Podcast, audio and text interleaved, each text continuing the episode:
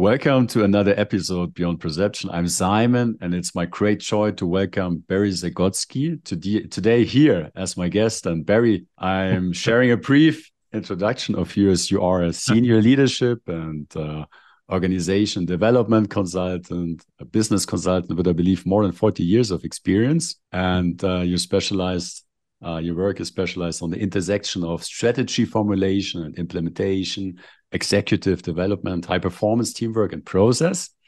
Yes. And I'm pretty excited to have a conversation with you today. Welcome, Barry. Well, thank you for the invitation, Simon. I'm looking forward to our conversation. Yeah, so we had uh, off the record conversation just a couple of weeks ago to get to know each other. And uh, for those uh, of our listeners who don't have the context, um, I got introduced to you through Robert Fritz and Paul Reisler, which I both had as a guest on this podcast before, and uh, you are, from what I know, um, part of the board of Paul's Kid Pan Alley initiative. Yes, I am. Uh huh. I am. Uh-huh. Awesome. So and I've been consulting with Paul for oh, well over a year now. Yes, as well. And I, um, I just shared in, in the brief introduction of yours, which uh, don't give you justice. I, I know, and we will explore this. There's far more to to uncover.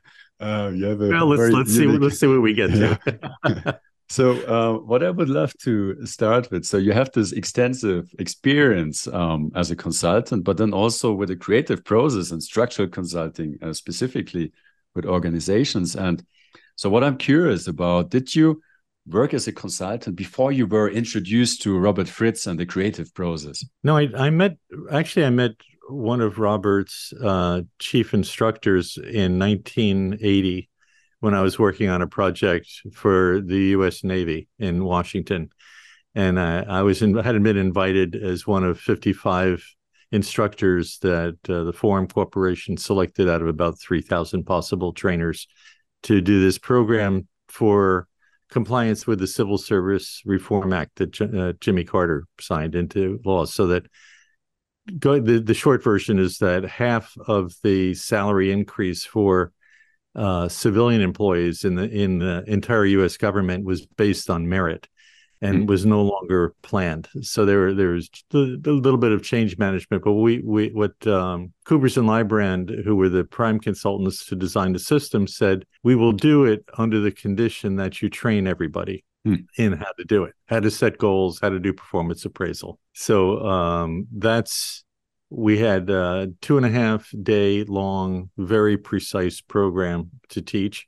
And it turned out that one of the first times I taught it, uh, Colin Hammond, who uh, who I found out later was very very close to Robert and uh, one of his chief instructors in the the original creative process program called DMA. Um, and I co-taught with him, but he was doing some amazing things with um, the way he facilitated meetings, the way he got around. We um, we were supposed to deliver one session for the uh, the submarine uh, the, the headed by the the uh, submarine commander of the, the whole U.S. Navy, and um, many levels of security. And we didn't have we had a regular identification, but they didn't know who we were. And Colin, with just a few words, he knew where he wanted to be, which is, but he had his vision. We needed to get to the classroom the day before, and we knew where we were and we got there within uh, a few intersections getting through all this tight military security to the classroom.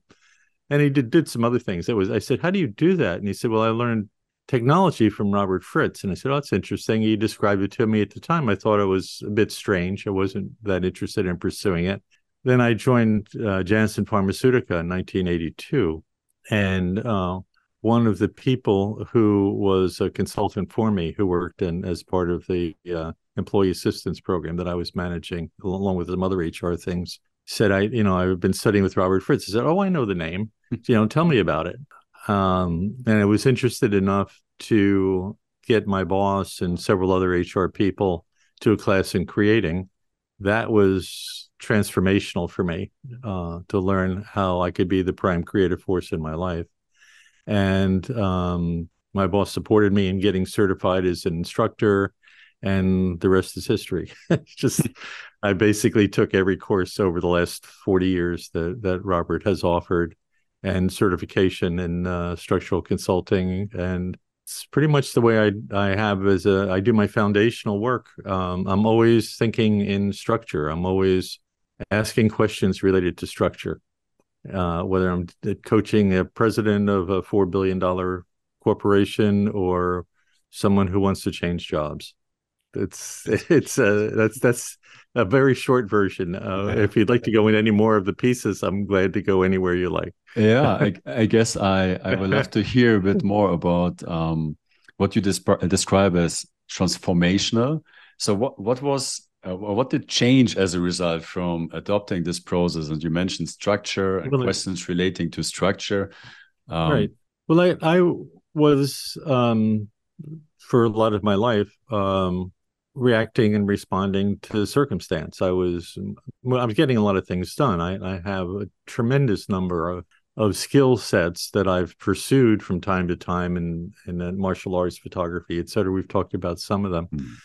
and and in business, and um, it was the the basis was always trying to prove something about myself, to prove mm. my my worth or or something else about me.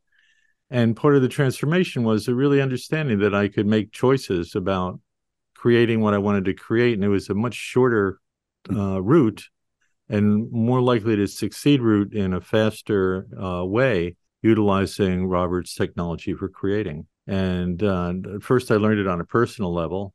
And then when he uh, started, when he wrote the the original version of the Path of Least Resistance for Managers, which was called Corporate Tides, around 1990 or so, uh, maybe the late 80s.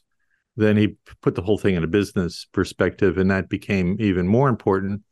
Um, and that transformed the way I did business strategy from starting with the SWOT analysis or what's possible uh, or interviews about issues to moving to the simple question if anything were possible what do you want? And that, that that's that literally how you start. that's yeah it's that's where i start. It's now i can after i determine with a with a coaching client or with a team or with a strategy strategy session um you know where do you want to be if anything were possible and I, I do have some exercises to teach people about visioning then I can go into what's the reality, what are your issues, what's keeping you up awake at night in a cold sweat, etc. But then we still have that anchor of, if anything were possible, what do you want? And ultimately, in in most cases, in virtually all cases, I'll help people build a plan for what they actually want, what their aspiration really is, what the culture is that they want, what the financial results are that they want. And then we can back off on the plan. Once they have a bulletproof plan for getting what they want, they might say, well, we don't want to get these resources together. We don't want to apply this amount of resource to doing that, or I don't want to spend the time in this area if it's an individual. I said, okay, well, uh, now that you know that you can get what you want if you did all these things, modify it, change it. You still want what you want. The, the point, one of the points is whether you say it or not, whether you discover it or not, whether you clarify it or not, you want what you want. Every that's true for everybody. And quite often people know what they don't want, and sometimes don't even know that. Uh, and in rare cases, people actually don't know what they want, but I've found that to be very, very rare um, in in my experience. But I also don't go digging for it. If somebody says I don't know, then they don't know. It's uh, it's a matter of, um, making choices in in favor of and plans in favor of getting what you want, given where you are.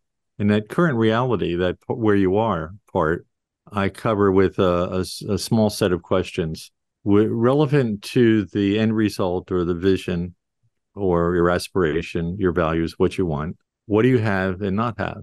What do you know and what don't you know? And that don't you know question is incredibly powerful because a lot of people don't even ask that.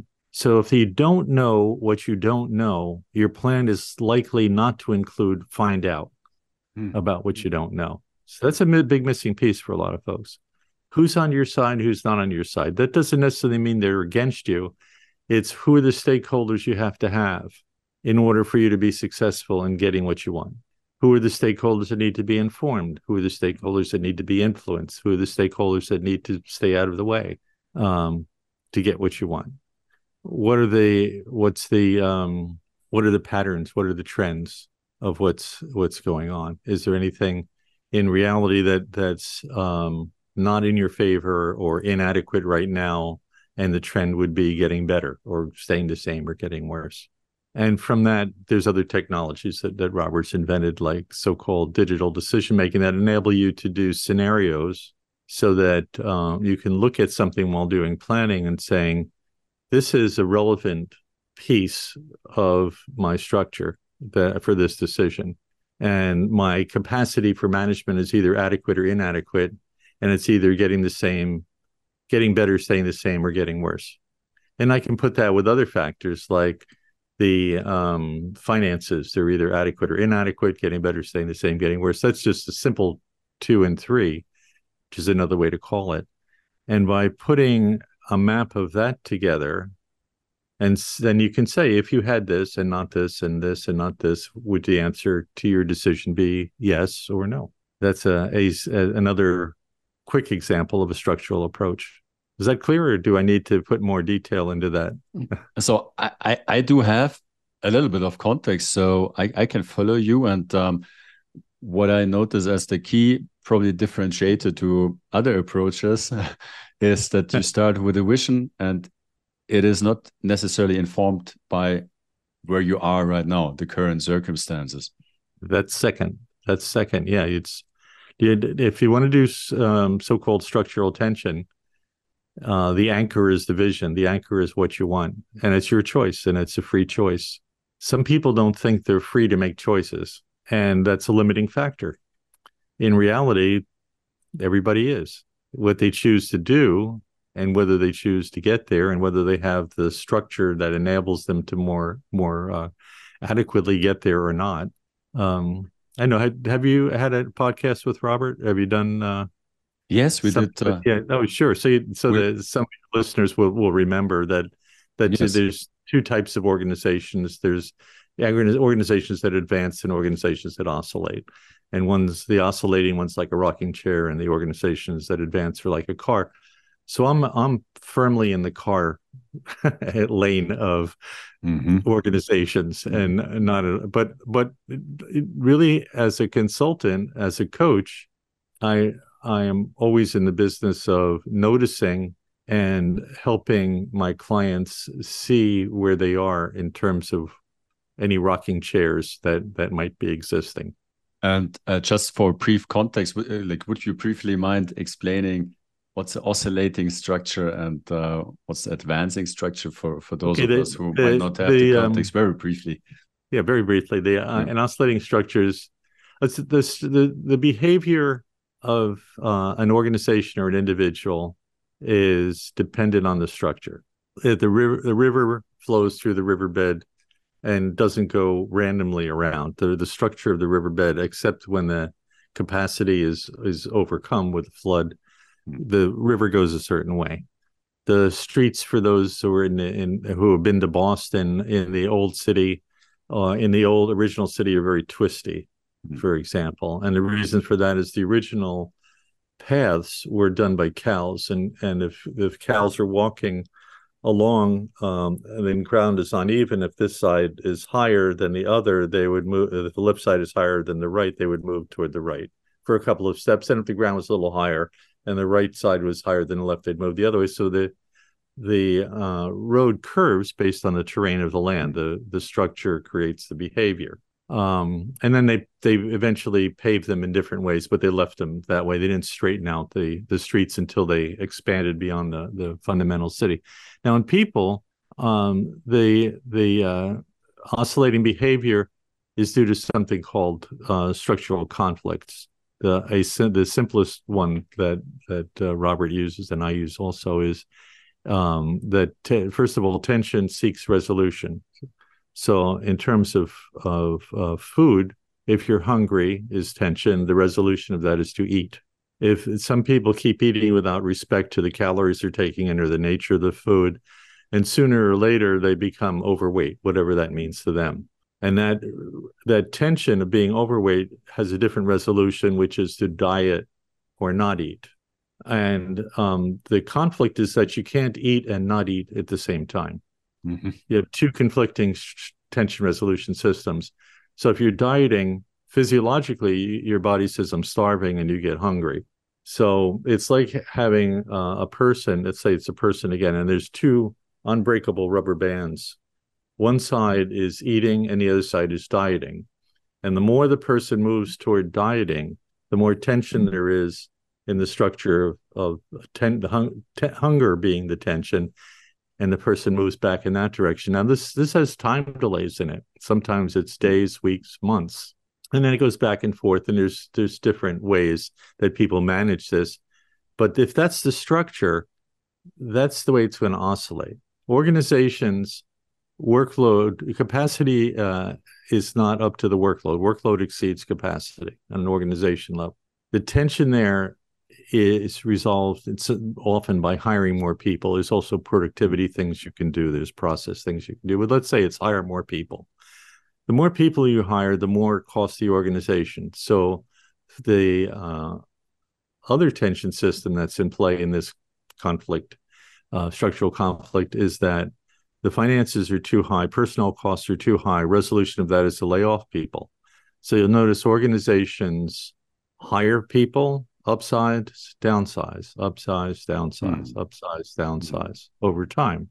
And that's the same as a rocking chair going back and forth. The same is true with organizational change. The same is true with a lot of things. You know, the need for change results in a des- desire for change. Then you change. The desire for continuity leads to don't change can't change and not change. So it's one step forward, two steps back. How's that for uh, for the definition? I think that's that's awesome. Yeah, fantastic. Yeah. And uh, you also mentioned you work with individuals. Uh, yes, initially I do. You, you, you do executive coaching, but then you also work with organizations. Is there a difference between facilitating change with individuals um, and with organizations? In in terms of the way I work, um, not much. In terms of the the way the their real constraints in terms of finances or capacity or capabilities or competence, yes. And and and um, with individuals, and, and, there's let's say let's go individual and team for for a contrast that might mm-hmm. might help. With a team, I'm facilitating the discussion, the clarity, between people in terms of their roles, responsibilities, in terms of their commitment to the team, in terms of their um, their willingness and ability to be transparent, their level of trust for others.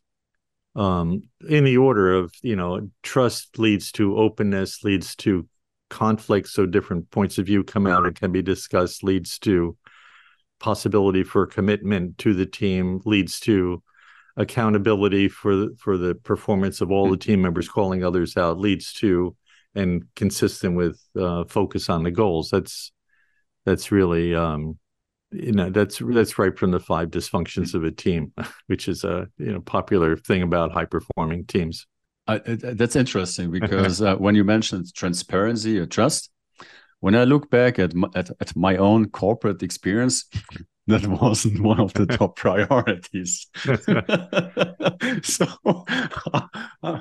how do you facilitate it? How do you um, inspire people to um, to be transparent or to guide them to to be truthful or create trust among each others? Well, the it goes back to the thing about what's known and what's not known in a, in a different uh, framework in a different format if someone doesn't trust someone else, the other person knows that through the mm-hmm. nonverbal as well as some verbal. Um, um, if they're even if they're not willing to say it, it becomes obvious in terms of the um, amount of feedback that's given, the amount of proaction that people take with each other, um, the the uh, utility of the information, the willingness to explore the issues and interests of the other party. I mean, there, there's there's evidence in a number of levels, um, visual and and and nonverbal, that that you can mm-hmm. pick up. And besides the words, the words, as you know, are only part of the the message. So with it with an individual, um, the it, it it varies obviously person to person, but if someone is uh, well, this goes to a negotiation that I teach, principle of negotiation. I, I do a lot of work in pharmaceutical clinical research and device clinical research and biotech clinical research. I also teach negotiation at the FDA. Uh, and and the, the foundation is first of all, the other person believes they're right in a negotiation. and if you don't get that, you you're not going to do negotiation very well. So your job as a participant, whether and this still stays with the trust, your job is to find out why the other party believes they're right. And that's that's your main job. That's my main job when i'm negotiating. In in order to do that i have to identify all the issues all the concerns as well as all the values and aspirations of the other party. So i spend a lot of time in so-called issue identification. So this this is what i teach people when i'm coaching them. This is what i do when i'm teaching negotiation this is what i do when i'm negotiating in teams or consulting on negotiation in teams. And and it's a difficult thing for people who think negotiation goes immediately to bargaining. Let's give and take. Let me tell them what i'm interested in. And starting with um how's your day going? A little bit of small talk. Mm-hmm. How was your ride here in, in the olden days mm-hmm. how's your zoom technology working today uh, with uh to um you know, tell me what's um it could be with issues like what what's keeping you up at night in a cold sweat or a variation on that. Or I can ask about aspirations if anything were possible. What would you like to have happen in this? So I can know their aspirations, their interests, and I'll keep going. Tell me, you know, what else is important? Why is that important? Becomes a good secondary follow up question. Um, once I know that they're interested in um, time of completion of a particular deliverable. So why is that important to you? What what happens if if things are not delivered on time? Dot dot dot, and I find out consequences for them in their in their words as a personal thing for them. And the more I'm interested in and show not only the interest but understanding what they're talking about so that and that's active listening in this case is the the skill set so it's good questioning active listening uh, feeding back not just parroting what they're saying, but really demonstrating understanding. The obstacle I find a lot of people have when I talk about this particular set of skills, uh, this questioning and active listening, is they say, "Well, if I show them that I understand, then I'm agreeing with them." Hmm. So a key a key corollary to the principle is that understanding does not equal agreement. Mm-hmm, mm-hmm, mm-hmm. And that's a tough thing for a lot of people to get. Mm-hmm. Once they say, "I here, I understand you, and here's what you're interested in," that does not mean unless you agree with them, in which case, go right ahead. Mm-hmm. But mm-hmm. I find often people don't ask the questions because they're worried about the answer being something they won't agree with. The answer is the answer, whether you know it or not. That also goes back to what do you know and what don't you know. So this is finding out what you don't know, which will help you in the end result a settlement that'll be agreeable and satisfying to both parties. So that's the foundations for that are, are the answer to your question. What do I work with people in terms of building trust? Trust is the foundation of a high performing team, of performance, of leadership, of anything to do inside and outside business. But it's incredibly important in business because so much of the business is transactional, and a lot of the most important business is influential. In other words, you don't have control over someone and you need to get them to do something while you have no power over them in the organization to get them to do it. Cross functional teams, for example, or cross functions in particular. Make sense?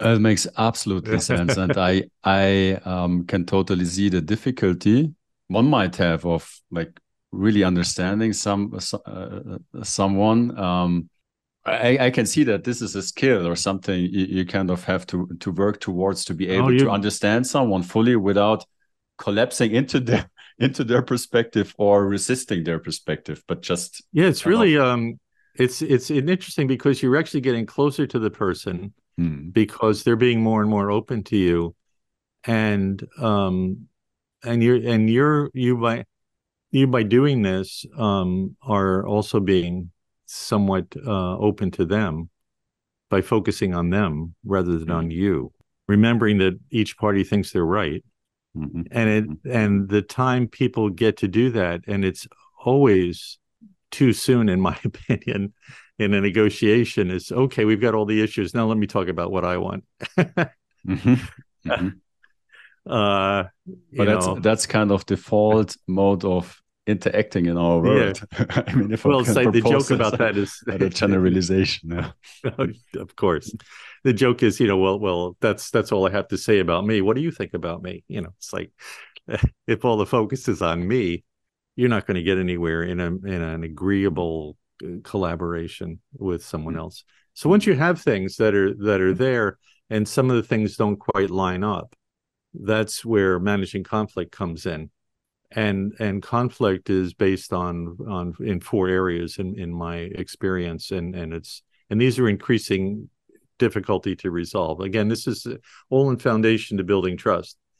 There are differences in facts that are uh, there which is what what's reality what's going on differences in goals where are we going mm-hmm. differences in methodology or how do we mm-hmm. get there and differences in in values which are the most difficult because that's the beliefs they're conceptual that people think this is right and you can say per- because personal. but this is just right this is a, a, personal thing. Mm. it could be organizational thing too. Organizations have sets of culture and values that go along with mm. things. And that's where that's where people you know conflict when there's an acquisition of one company to another. Mm. and the cultures are very different. One is very informal another is very formal.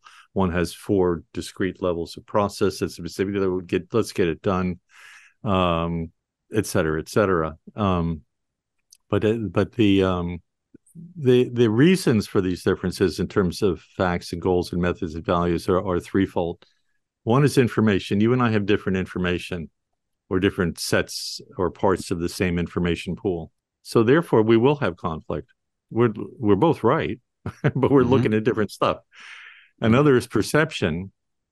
Mm-hmm. Like if I if I were to say, you know, I, I had others works on the video. I have five fingers here. Which side is my thumb on from your view? Now it might be flipped in here, but if you were actually sitting in the room opposite me, you would yeah. say it's on your right. I say mm-hmm. no, my this thumb is on my left, and I we mm-hmm. both be right. So the mm-hmm. perception can be different just by the way we look at it. And the third is a variation on that, which is because of my role because I'm in regulatory, because I'm in senior mm. leadership, because I'm in finance, I have to look at this information this way, or I or I tend to look at information this way. So that that combination of things turns out to be a, a, a very valuable toolkit. You know, where do we differ? Do we differ on facts, goals, methods, and values? And if we differ on more than one, let's go to the simpler level first, and then mm. resolve that and then we can work our way up. Values are incredibly difficult to resolve, but you can get to a point. I've, at least in my experience, I've been able to understand another person's values and let them really see and experience that I understand them, even though I disagree with them.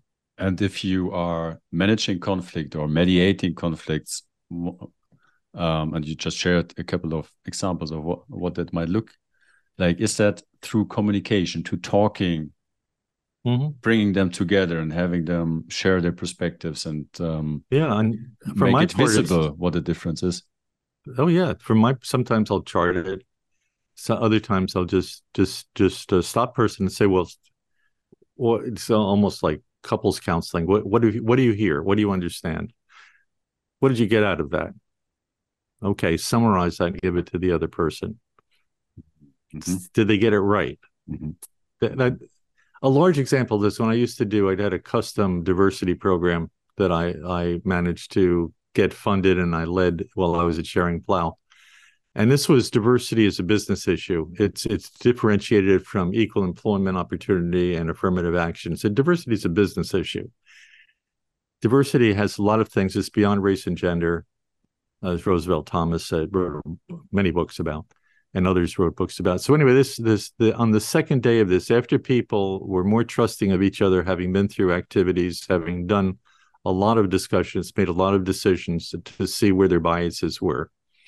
I did uh, a so-called fishbowl, where I broke the group into two, and mm-hmm. one one group was the in group, and the other group was the out group. And sometimes it was the marketing and business sides of the business and the research and development side. Sometimes it was gender it's, it sometimes it was else. You, those are the two main differentiating groups that I had. and then then um, I separated them and I had them discuss one thing, and then I I brought them into a room, and I changed it on them a little bit, and I had the group. Um, I put the group that was designated as in inside the fishbowl. The fishbowl is is concentric circles of chairs with no tables mm. or anything. The and one group sits in a, a, a circle inside a larger circle of the other group. Mm-hmm. So they're in the, the inside group is in a fishbowl. The outside group doesn't say anything, doesn't snicker, doesn't chuckle, doesn't say anything. Mm-hmm. And then, and then there's a discussion in in um, the one group about and and the the the preparation was what it's like to be a member of your group. In the fishbowl was what's it like to be a member of the other group to see what they actually thought or knew about this. And they got five or 10 minutes or whatever I gave them, uh, probably more than 10 minutes to say what it was. And then I said, and now the in group can't talk about this. In the outer group, those outside the fishbowl, what did they get right and what did they miss? hmm. And then we switched. And that's just that that's a one type of group example of doing that same sort of thing is facilitating people having discussions and and at that point in the in the two day session near the middle of the second day they were comfortable enough to do that. Let's say it's early on in something and people are not willing to share to raise issues that would be conflicting. Uh, i might say uh, this change is happening and i'll have three charts on the wall in different places in the room. Back when we used to have live meetings in rooms. And i'll say if you are uh, absolutely certain will be successful with the change, I want you to go by that chart, by affinity. If you're not quite so sure, go to that chart. And if you think it's going to be disastrous, go to that chart. But these that's extreme in this case. I usually don't have them labeled that that bad. It's like mm-hmm. good, medium, not so good. Um, and then they get to talk about why they why they got there, and they're surprised to find in these groups that they went there for different reasons, in the end, they have uh, different parts of the issue that they're concerned about or in favor of. And then the discussion becomes easier because I can ask one group, what did your group come up with without identifying who said it? So once the topic's on the table, I can then say, so what do the rest of you think? So all I need is a starter. Hmm. and I can give people a relatively safe place to discuss what it is in in, in teams. Um, that's just another quick technique to uh, to get people going. So it's uh, kind of the same principle here again. You have a vision of creating trust, uh, transparency, and um, and then you're just taking the people where they are currently to step by step uh, get them there. Well, I'm giving the I'm opening the door. They they can yeah. walk through or not. It's and mm. one thing I understand is that they're free to do whatever they want, and I have no control over them. And that's a tough thing for a lot of people to understand. That's one of the transformational things I got mm. early on in mm-hmm. in studying Robert's Robert Fritz's work. Um, and that's that's purely conceptual thing. Um, and at this point, it if I if I think I can control somebody, I come back to the reality. Nope, can't. Are they free? Absolutely, they can do whatever they want. I've been through the discussion enough times, been proved enough times to me uh, through through my having consultations as a as a subject of the of the consult. A lot of people don't get that. They, they anytime I hear in my consulting they ought to or I should, hmm. that's the conceptual land that they're in and it's not something that I that unless somebody wants to go there and uh, in in a corporate uh, situation, and very few people do because that's not usually what I'm contracted to do. I can do personal structural consulting, but there are ways um, as an executive coach, not going into the Fritz structural consulting model, that I can ask a lot of questions that people will still get to reality and move move from a position where here's what I ought to do to I have choices and I can make choices and I can take uh, act, actions that I want to take. And would you say that um, I mean that's um, what we now talked a little bit about how to create trust or transparency among teams is that one of the uh, most problem problematic things or the, the the the usual situation when you start working with an organization or what would you say what what do most organizations get wrong? What what what are the missing priorities or what what are the things most organizations would benefit from implementing or um, the, the the a lot of organizations have a business strategy that's based on what's possible. And therefore the whole organization is um, well I, I work a lot in biopharmaceuticals and, and a lot of my career has been in biopharmaceuticals. True but i consult in financial services i consult in food i consult in beverage i consult in uh, transportation in infrastructure in engineering um, a variety of areas in healthcare deliveries, large hospital systems. And the, the most common thing, some of the most common things are that the strategy is not clear. There are mission statements all over the place, but there are very few missions. Hmm. Mm-hmm. People mm-hmm. don't understand their purpose, and I and I on uh, specifically state, you know, what's the purpose of your organization? Why do you exist? How do you create wealth? What's your what's your job in all this? People don't mm-hmm. don't get that strategic connection.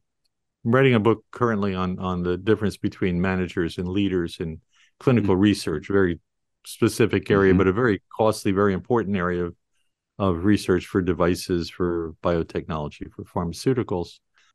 Leaders are more strategic. Leaders have a vision in mind all the time. People who, who have the competencies of leaders do things through influencing, for example. They're, they're and, and managers, on the other hand, are more tactical. They get it done. They're spending the money. They're they've got their nose down, looking down the organization. Mm-hmm. Um, and some leaders act like managers. And some leaders, even though they're strategic and they know what the strategy is, don't communicate that to managers and below. So there's a disconnect. Um, now that that exacerbates the performance of an organization when it's not clear what the roles and responsibilities of the the management strategy are between functions in an organization. There's sometimes things don't get done at all. Sometimes two or more organizations think that they're responsible or accountable for something. So the conflicts arise. They're not adept at negotiating or, or conflict management. So all these pieces come together so that um, understanding the competencies of a leader and the competencies of a manager. Some people think they got promoted to leadership because they're really good managers. It's just like some supervisors or managers think they ought to keep doing what got them the promotion into that, but it's a different role. So the the summary is that the strategy and tactics are two different things. Organizations that perform better have clarity in the strategy, in my experience, all the way down uh, Eh, through the organization. And you know, anybody can tell you. Going back to that Navy experience I mentioned, where I met Colin, where I first got in touch with Robert's work, the the, the Navy had something I use as a standard for the best possible mission statement that can be created. The the mission for the Navy in 1980, I don't know if it's the same, was simple. Two words: fleet readiness. So if you were doing something while you're refitting a nuclear submarine or or training or serving food, it, if it didn't provide that that the that particular part of the the uh, defense force was ready to go, you weren't doing your job. I haven't found um, concise mission statements as good as that.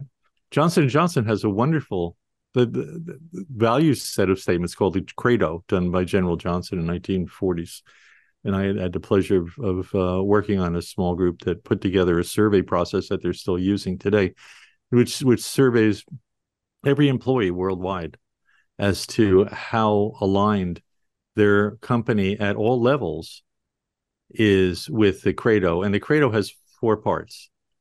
Our first responsibility is to customers patients doctors nurses parents etc that's about a paragraph of employees, and there's a paragraph about that. Third responsibility to the community is a paragraph about that. And the fourth responsibility is to stockholders, and there's a paragraph in that order. In that order. customers, employees, community, stockholders. They they have figured to this day, if we take care of the first three, that fourth will take care of itself. Hmm. That's how they made the decisions in the 1980s about the Tylenol poisonings. They had their first press conference ever, and the CEO at the time, uh, uh, Burke, Jim Burke, had a very quick board meeting, and they said, first responsibilities to patients, pull the product. Was there was no question about that. Now later on, they made some other questionable things uh, that didn't exactly follow that, but they corrected them. Hmm. I'm still a fan of that. Now there's suits against them for different things these days, but um, in terms of a, a, a set of values, everybody in the, in the company, if they don't have a copy of it on their wall, at some time or another, when they do the survey, gets to know what the values of the whole organization are, and they get to see how well it's applied at the local level in over 200 companies that make up Johnson Johnson today. So that's an extreme case, largest healthcare company in the world, largest uh, organization in the federal government. The same thing's true in smaller organizations.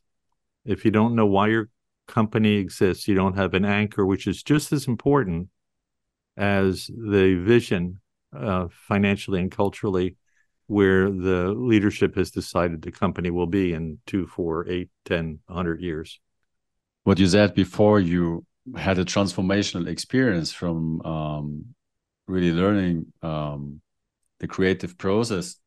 And uh, from my own experience, I started being curious about creativity, creating a couple of years ago. And it, uh, depending uh, where one starts, it can take some time to to to um, transfer that into an actual understanding or to start um, um, getting the things or connecting the things. Um, when you work with individuals or organizations, do you te teach the, the actual process, or is it is it is it more a facilitating of that process without people really uh, having the need to understand what's happening?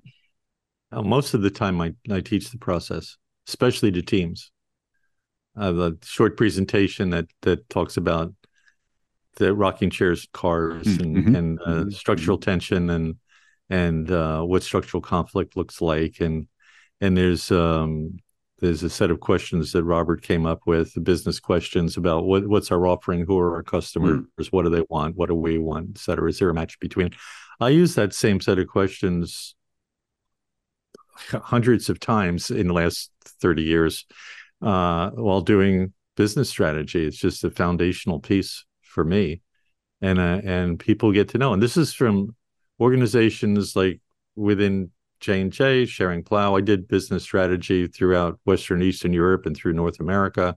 I've done strategy for um, Bloomberg, different parts of Bloomberg in the past, for L'Oreal, for parts of Mars. It's the same thing. Does it? it it's uh, it's just the way I think at this point because the rest of it doesn't make as much sense.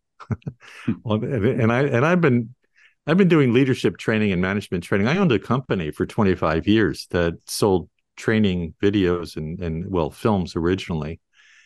So I got to see all the top thinkers and key opinion leaders in in uh, from the 19 from 1973 to 1988. I had access to every video that was a business video file, and I got to meet and talk to Peter Drucker, for example, and and, and uh, others at that level. Um, it's uh, Robert Fritz's technology is the best thing I've ever come across, and it and um, it's the it, it's not that I don't learn other things from reading because I read all the time, but it's a I haven't found anything better in terms of supporting my work and supporting the work of the people I consult with. There's a sales pitch for it, which I'll give you anytime. but it's it's for me, it's true. Yeah, yeah. And I mean, from what you're sharing, and also um, what I got to know for myself, it it seems to really um, come back to first principles to to uh, to making things as simple as possible and to to keep yourself with that simplicity. Would you would you agree to that statement that that's a oh, differentiator sure, sure. for success? I love the way Robert used to put it. He said, "I'm lazy. I, I really don't want to spend any extra energy creating that I have to, you know, or something to that effect."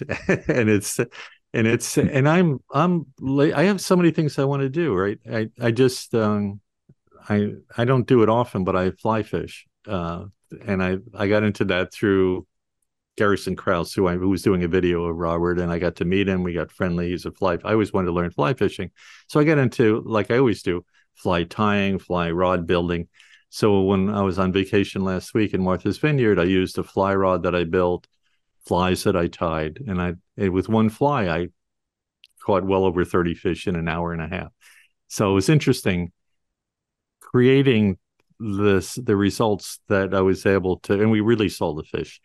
It's, it's I'm not interested in keeping any. I'm just interested in the the technique and the precision and the relaxation the zen of the motion and mm-hmm. and the balance in the boat and and being able to technically do what I want to do. But I the fly worked well. The my my friend and guide said, you know what? Here's your fly that you used. It's all torn up, and I said, would you like some? So I just went down. I knew that I wanted to to uh, to share it with him. So I just I tied you know four these this morning. I just so I I knew what I wanted to do. I, I knew when I wanted to have it done. I had I had the meeting with you. I had several other meetings. I went down, finished it. That part's done. but that doesn't mean I can't start something. I've got hmm. a guitar that I'm building, and I'm sanding the body of it. It's a kit, but and I can put hmm. that aside. I know where I left off. As long as this the the the creative process lets you stop something, and as long as you know where you are, and know where you're going, you can pick it up right away without any lost time. I know exactly where I left it. I know still know where I'm going because it's the same thing. I know what it's going to look like when it's done. In terms of a team, I know where I'm going in terms of of three things.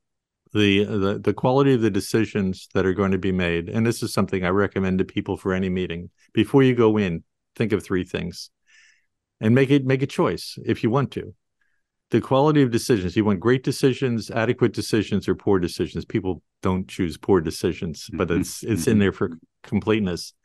The quality of the relationship. Do you want it better, the same, or worse than when you walked in? And the condition of the parties. Do you want that better, the same, or worse when you walked into the meeting? So it's decisions, relationship, person, people, and um, and I start off. And if I'm doing a two day thing, a five day thing, a one hour meeting. I know at the end of it that those are three things that I've made a choice about before I go into it. Hmm. And I will adjust my questions, my amount of pressing, my amount of listening, my amount of engaging, or whatever. And it's automatic. I don't have these written in front of me. At this point, it's automatic. It helps when people are starting out. I tell it, write it down, then put it away, and you can look at it afterwards and see if you got it. And everybody says they always get it. So just it just making the choice and writing it down is all you need. Mm-hmm. I mean that that answers some of your question there. Absolutely, absolutely. and uh, when you shared um, about fly fishing, uh, that might be a great opportunity to touch a, a few of your other passions. And uh, what you what you shared when we had our initial conversations that you were a creator long before you started uh, uh, learning the the like officially the creative process. And um, yeah.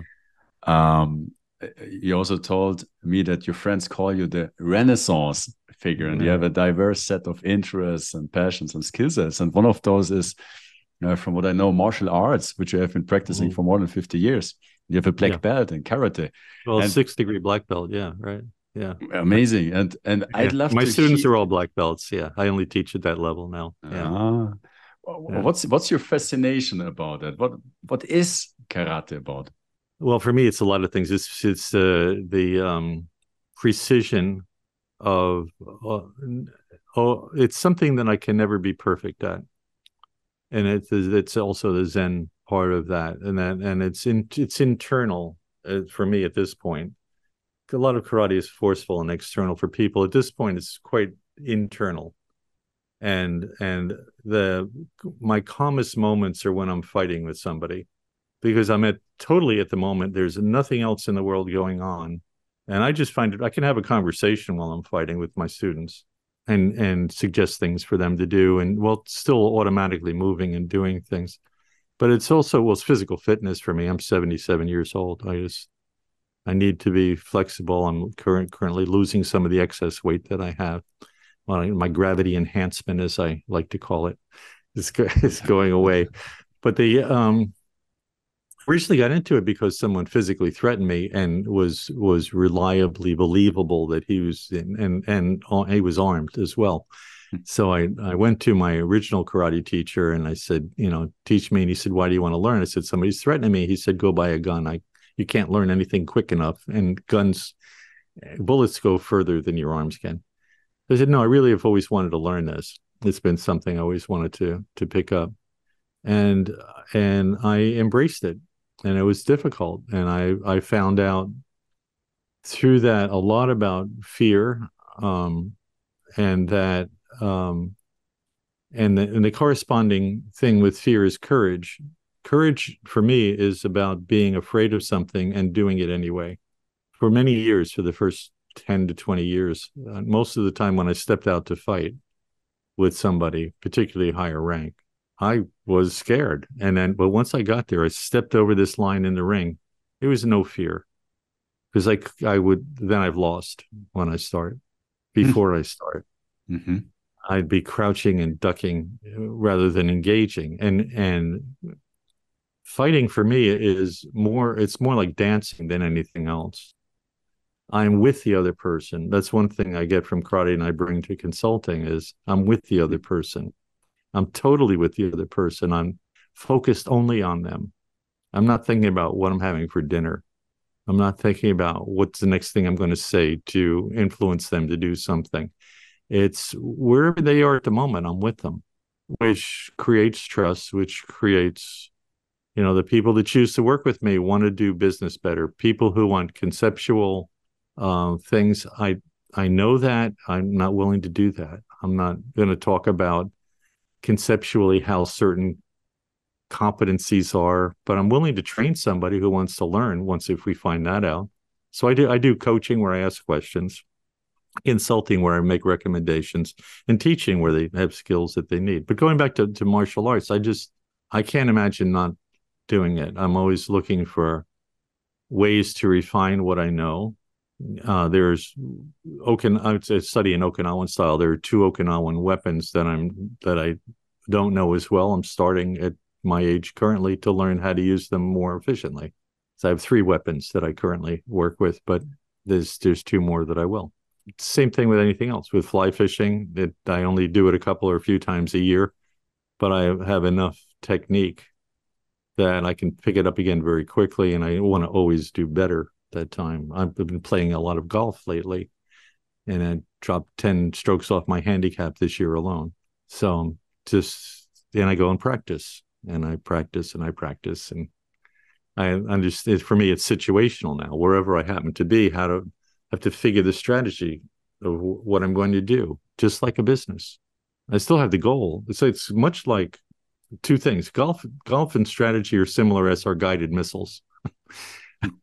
it, you say, I want to get to the hole. Well, there's a straight shot. I rarely hit a straight shot. So does everybody else. If I still said, okay, I'm going to hit whatever second shot I plan to do, I'm going to be further off the hole. I have to readjust. Hmm. So how do I get to the hole in the fewest possible strokes? There's there's a there's a story that that um, I used to sell John Cleese's films, the Monty Python guy who had a whole series of business films, and I got hmm. got to spend some time with him, which was great and he had a story about Gordon the guided missile, and and the question was when is a guided missile on target? Mm-hmm. And it's only at the very last moment. All the rest of the time is corrections, but it knows what the target is. And strategy is you know what the target is, and you're always making corrections.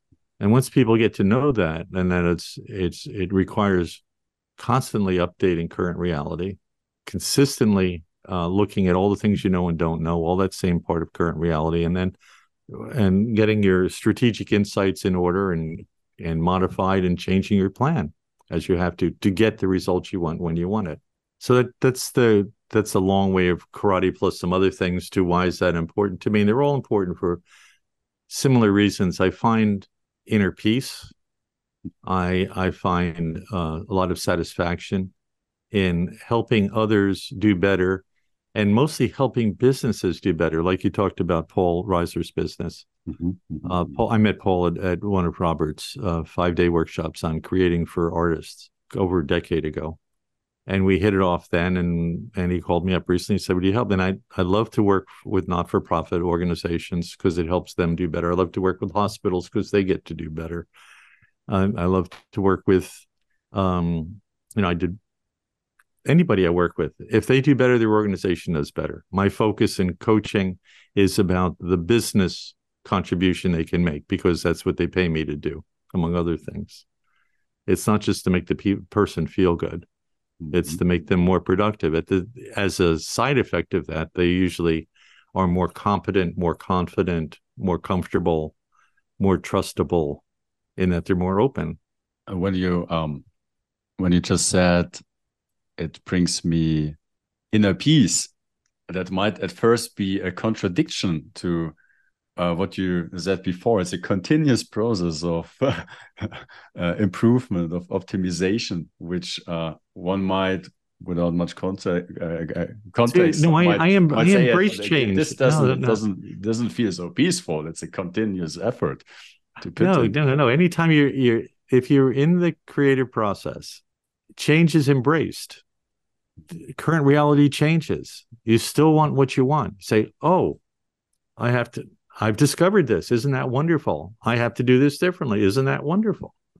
I'm still going to get what I want. It may take extra or different effort or different direction or less or more of something, but it's wonderful knowing where I am. as all the time. it makes a lot of sense. but uh, myself, it takes a, a while couple, to get there. myself, a couple of years ago, it would have thought like, well, this is weird. Like, yeah, well, a lot of people will think that. I'm just telling you what my experience is, and yeah. and uh, and it and for some that are that are listening or watching this, it, it's going to be weird, and just I can tell you, I'm telling the truth. Mm. I get I relax when I'm playing golf. I relax when I'm fishing. I mm-hmm. relax when I'm doing karate. I relax when I'm doing any of my other hobbies. Which it's, is uh, one of them is uh, you being a magician, right? I'm, I'm a magician as well. Yeah. I've been doing that for over 40 years as well. what, what, years. what kind of magic do you practice? I, it's close up for the most part. Um, you know, cards, coins, that sort of thing. But I'll do some so-called parlor magic. If I'm if I'm um, I do a a workshop on facilitation skills, and the illustrations I use are all magic. For example, I do uh, an effect called the invisible deck. It's a popular trick you can buy it in a magic shop, but the effect is this: I I, I have a particular pattern that I use, and I and I'm I've worked it out over the decades. So this is it. You know, I say I have a deck of cards here. I reach into my pocket and I pull out nothing. say this is an invisible deck of cards. Can you see it? Some people say yes. They say, how can you possibly see it's invisible? you, know, you know, and I said, and I and it's invisible deck of cards. I need a volunteer. You have to be willing to work with me on this. And I'll tell you in advance, you may feel silly. And then somebody raises their hand finally, and I just I'll say, I want you to catch this. I'm going to throw you the deck of cards in the box, and then they throw it, and they make a motion of catching it. I said, hmm. okay, now follow these instructions carefully take the cards out of the box and they mimic taking the cards, hand the box to someone near you. Fine. Say, okay, shuffle them up. I hate to work with a stack deck. Shuffle the cards. Yeah. And I say, okay, fan through the cards and make sure it's it's it's complete. I always like to work with a full deck. It's not always possible. It's joke, joke, joke. Joker and 52 regular cards, you can count them or trust me. And some people start counting. And so you don't trust me. It doesn't matter. Whatever happens, I go along with. so you're not feeling silly at this point, are mm-hmm. you? And some people say yes, some say no. So that look, you got something to do. The person next to you is holding an empty box. Feel good.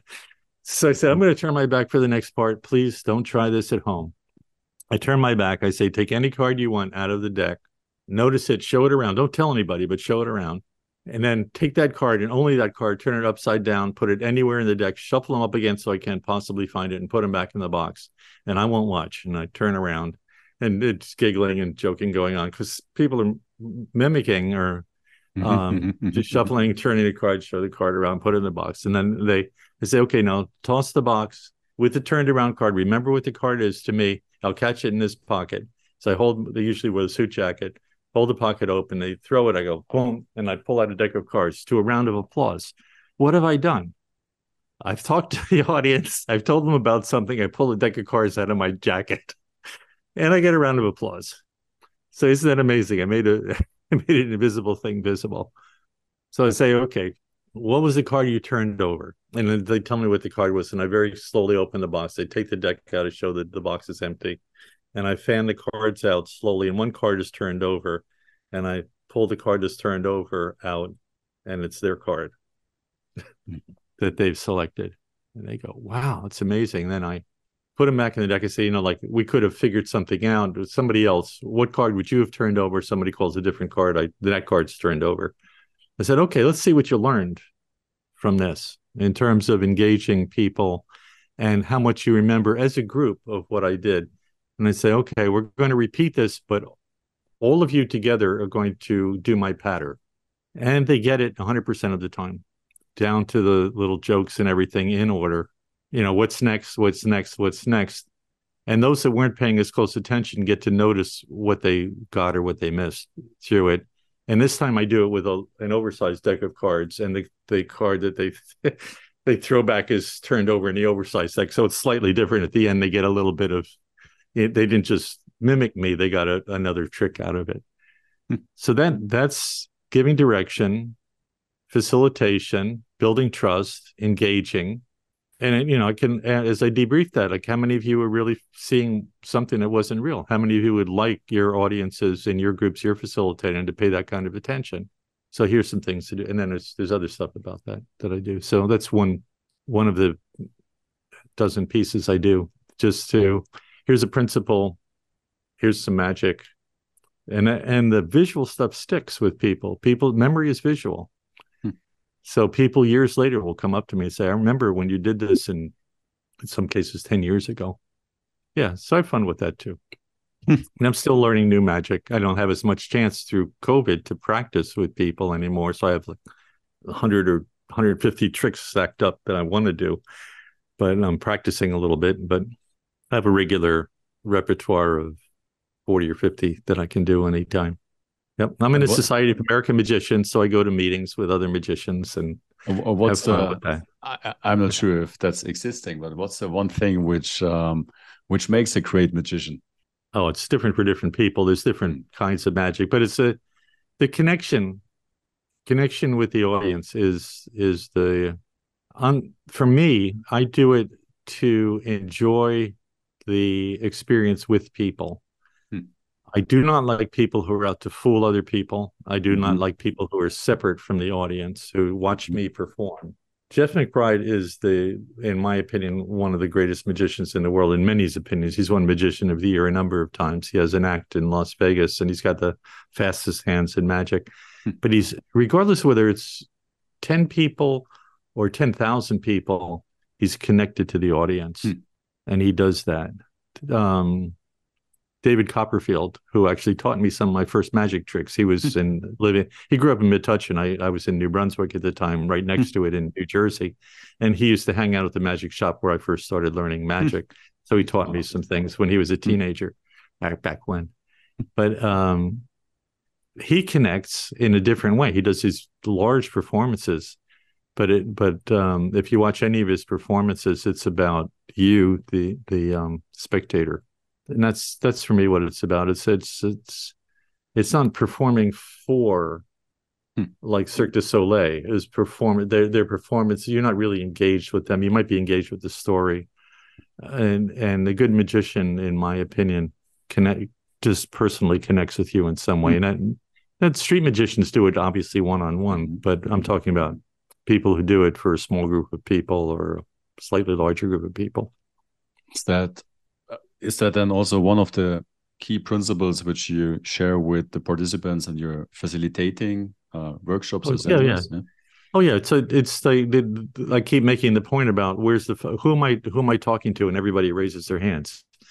Who am I working with? It's and, and all the hands go up because that's, that's what I do. I'm not not you know the early facilitation training I got was look over this side, look over here, look over to the other side, look over here, and look No, I actually spend time with a person and I'll spend time with another person. I'll spend time with someone else.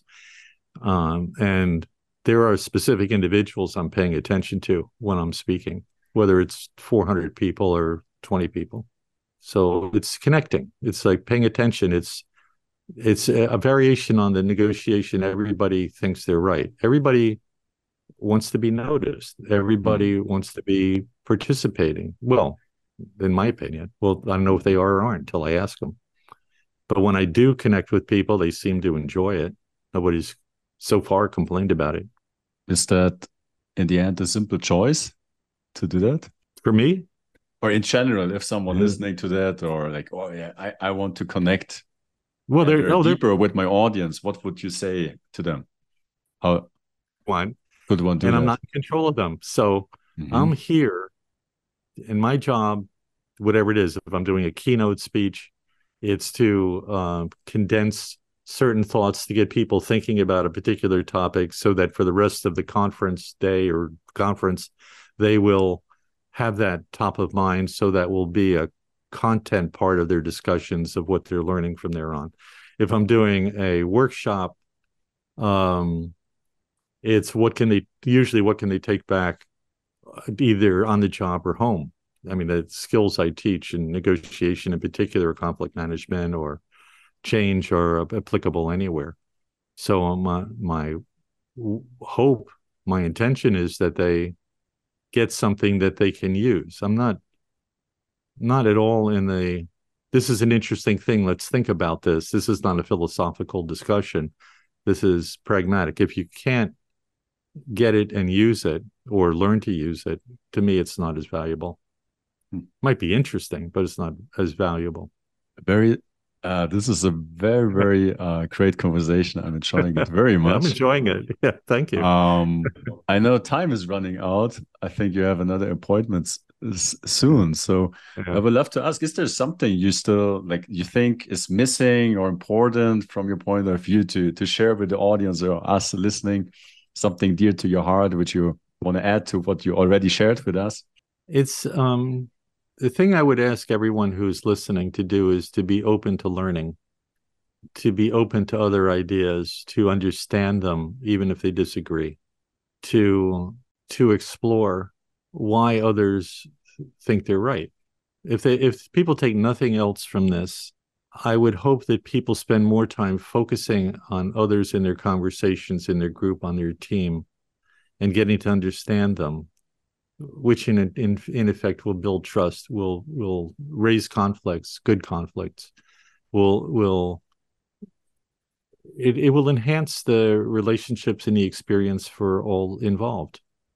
And and in terms of whether it's citizenship, whether it's company citizenship, whether it's your personal goals and aspirations, paying attention to others is incredibly important. And that's that's what I'd love to do. That's what I enjoy doing. That's why I do what I do. One of the reasons I do what I do.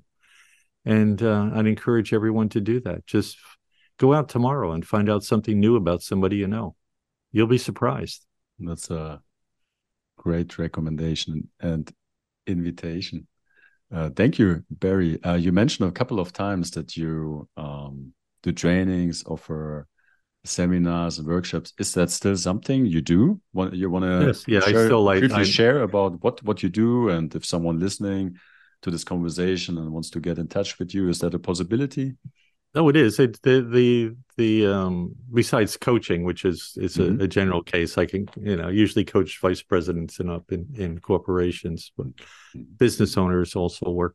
But it, the um the negotiation workshop that I do this was invented by Ira and Sandy Asherman. They've given it to me since since Sandy's been ill, and uh, about ten years ago, and I've been teaching it. So I teach that at uh, major pharma and biotech and device companies and I also teach at the FDA. Um, and if somebody's in a in a regulatory or clinical research function, any any of the functions in clinical research, um, and they want to talk to me about that, I'm glad to talk about that. Uh, it doesn't have to be contracting. I'm always glad to network too. Um, and so it's those two areas that I'm focused on now. I, I do I don't do as much strategic planning, except for not for profits. Um, I, I, did work with Paul and Kid Pan Alley. I'm about to get re-involved with the Philadelphia Folk Song Society, where I've been. I'm also a photographer among, among all these other things. I've been a photographer for over 50 years, and I've been published uh, in a number of, of places. But I photographed the Philadelphia Folk Festival for over 50 years for their archives for the for the fest and been published in several books on that. So so I keep doing that as well. I keep thinking about different things I do. It's just I'm, whatever I'm interested in at the moment, I just go pick that thing up and do it. yeah. The yeah, thank thank you so much for inviting me. To, ah, you're uh, welcome. It's a great joy, me. and I just wanted to mention that what you shared with us as an invitation to be open to learning that seems to be something which you are very much living yeah i am yeah yeah that's it, it it's it, and i've got a, a, couple of meetings tomorrow one with my nephew one with someone else who's out of work that's a family friend it's if they want to learn something different about how to take care of someone or how to move their career I, i'm up for that it's just helping people be the best they can, helping organizations get what they want. Thank you, Barry. It has you, been Simon. a great joy. Um, I wish you all the best. Uh, thank you, you for the inspiration and sharing from your experience and uh, um, yeah, insights with us. And uh, yeah, thank you to everybody who was listening and uh, watching our conversation. I wish you all the best and uh, see you soon.